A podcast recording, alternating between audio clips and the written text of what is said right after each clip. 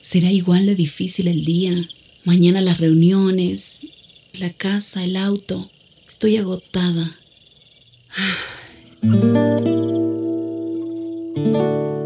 No importa cuántas cosas me hayan angustiado hoy. Me acercaré a Él porque Él tiene descanso para mi alma y mi mente. Cuando mi corazón está tranquilo, puedo escuchar su voz en quietud y confianza.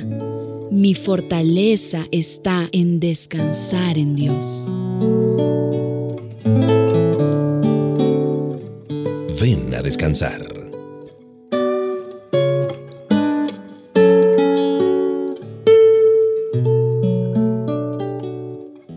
En nuestro tiempo de descanso, en nuestro tiempo de quietud que te ofrecemos aquí en la programación de HCJB, es bueno pensar en eh, mi corazón. Si he endurecido mi corazón o conozco a alguna persona que haya endurecido su corazón para las cosas de Dios. Hay una historia que da cuenta de que en el hecho de muerte, un hombre estaba lleno de temor ante la incertidumbre de lo que le esperaba y trató de consolarse recordando las muchas veces que fue a la iglesia. Y él se decía, bueno, yo he sido un buen hombre, nunca he hecho intencionalmente daño a nadie. Como esposo y padre he sido bueno, fiel y abnegado. He tratado siempre de ser un buen ciudadano, he ayudado muchas veces en la iglesia. Bueno, Dios conoce mi corazón, sé que Él me dejará entrar al cielo. Sí es cierto que Dios conoce a muchas personas como la de este ejemplo que he puesto, pero la pregunta no es si Dios nos aceptará, sino si vamos a aceptar a su Hijo Jesucristo. Muchos creen que Dios lleva una especie de lista de cosas buenas y malas que las personas hacen y que cuando estén en su presencia la balanza se inclinará a favor de ellos. El único problema con esta creencia es que contradice la palabra de Dios, porque Jesús dijo, nadie viene al Padre sino por mí. Esto está en Juan 14, 6. La persona que asiste a la iglesia, que oye las enseñanzas de la palabra de Dios y no toma ninguna decisión, está corriendo un grave peligro. Quizás la primera vez sintió que debería recibir a Cristo como su Señor y Salvador, pero con el paso del tiempo, ese sentir va menguando poco a poco y puede llegar a desaparecer. Ese es el peligro de un corazón endurecido. Recuerda lo que dice el libro de Proverbios 28, 14. Mas el que endurece su corazón caerá en el mal.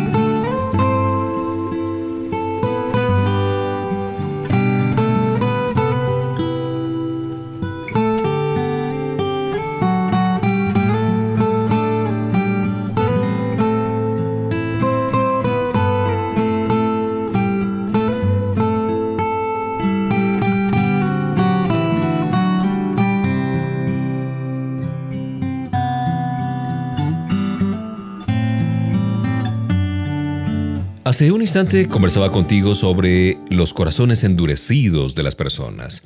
Una evidencia de un corazón endurecido incluso en un creyente es la repetición de algún pecado hasta que se hace un hábito. Al resistir la reprensión de otros y de la misma palabra de Dios, esas personas se vuelven insensibles a la verdad y expertas en hacer caso omiso a su conciencia y en justificarse de su pecado. Hay tres cosas principales que facilitan el endurecimiento de un corazón. ¿Cuáles? En primer lugar, el afán por las cosas, los deseos y las metas. Si tú eres un creyente y en lugar de buscar las cosas de Dios, estás eh, constantemente buscando las cosas de este mundo, las cosas materiales, estarás apagando el Espíritu de Dios. De otra parte, la falta de comunicación con Papá Dios y de congregarse con otros. Solo hay una manera en la que un niño puede crecer y es recibiendo alimentación adecuada, estando entre personas maduras que puedan ayudarlo, ¿cierto? Lo mismo ocurre con los creyentes. Debemos alimentarnos de la palabra de Dios, empezando con la leche espiritual y luego, claro, con alimento mucho más sólido. También Debemos estar entre creyentes maduros que puedan edificarnos, que puedan aportarnos algo valioso. Y también los engaños del pecado. La manera segura de endurecer más el corazón es continuar con el pecado. Pero Papá Dios nos ama y nos perdonará todo pecado. Él es nuestro escape seguro de cualquier cosa que nos tenga esclavizados. Recuerda lo que dice Primera de Juan 1:9. Si confesamos nuestros pecados, Él es fiel y justo para perdonar nuestros pecados y limpiarnos de toda maldad.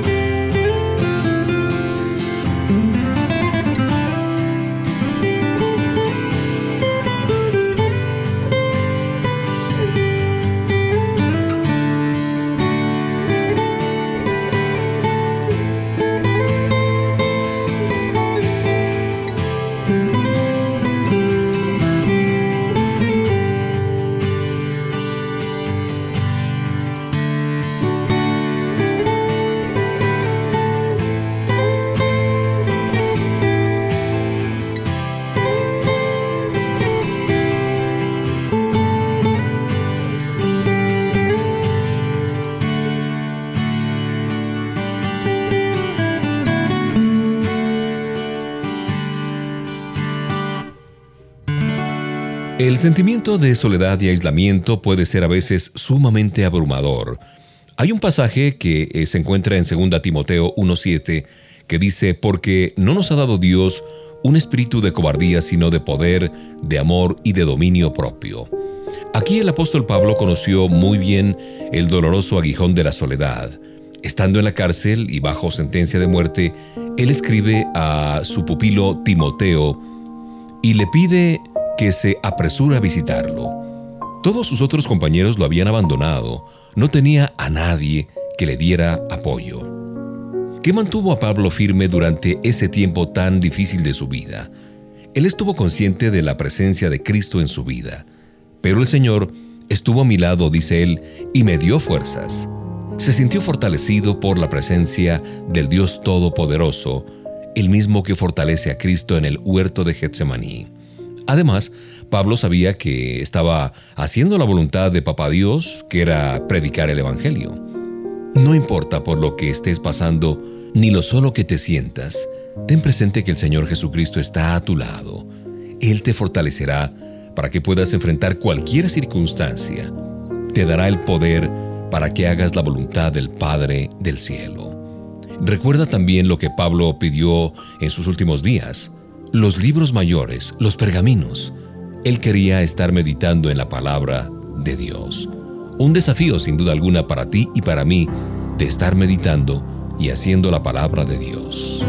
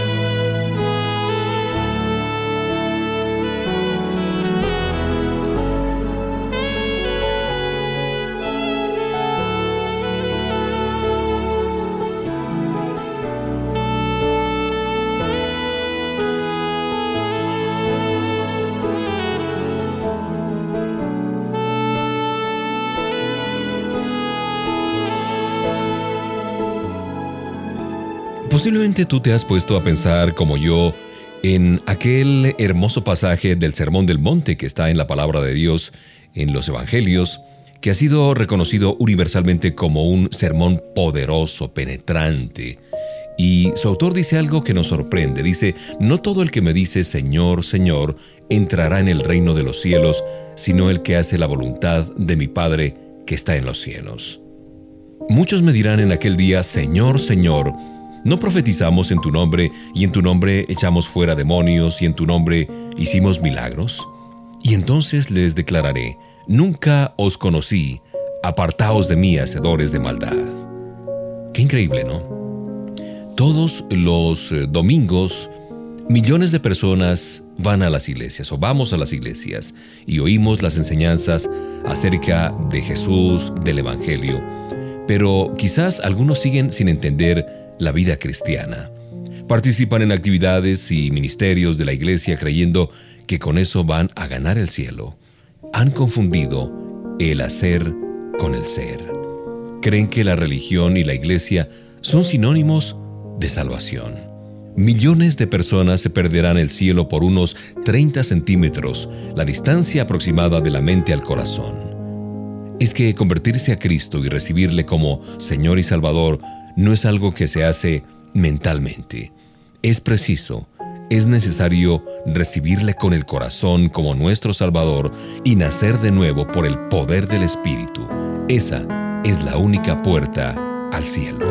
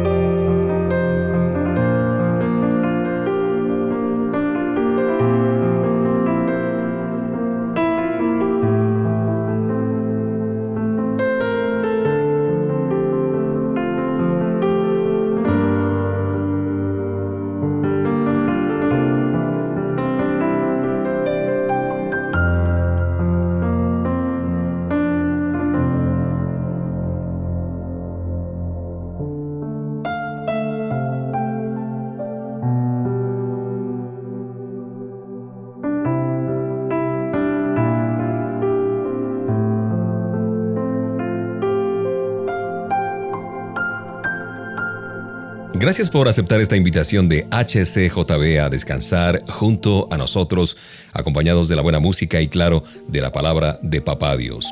Hay una porción de la Biblia justamente que está en el Evangelio de Juan 3:18 que dice, el que en él cree, es decir, en Cristo Jesús, no es condenado, pero el que no cree ya ha sido condenado. Y yo te pregunto, ¿sabes lo que es la eternidad? Bueno, es la existencia sin la atadura del tiempo. Digamos, si Dios cada mil años enviara una paloma a la tierra para recoger un grano de arena y llevarlo al cielo, al haber vaciado cada playa, cada océano, cada desierto y lecho de los ríos, entonces la eternidad tan solo empezaría. Así de grande y de extensa y quizás un poco incomprensible es la eternidad o el concepto de eternidad. ¿Dónde vas a pasar tú la eternidad? Todos coexistimos en la eternidad y las decisiones que hagamos en esta vida van a determinar nuestro destino eterno. La Biblia nos enseña que hay tres clases de muerte que el hombre puede experimentar. La primera es la muerte física, donde el alma se separa del cuerpo. La segunda es la muerte eterna. Si alguien muere sin haber aceptado a Cristo como su Señor y Salvador, entonces será separado eternamente de la presencia de Dios. Por último, los inconversos tendrán una segunda muerte, una muerte segunda, que es la separación de la presencia de Dios después del juicio final ante el gran trono blanco descrito en Apocalipsis 20, 11, 15. De otra parte, los creyentes tenemos la seguridad de la vida eterna. También tendremos un juicio. Así lo describe Pablo en 1 Corintios 3, versículos 12 al 15. Seremos recompensados por las buenas obras que hicimos en el nombre de Cristo Jesús y viviremos eternamente en la presencia de Dios. Ahora la pregunta crucial es, ¿dónde pasarás tú la eternidad?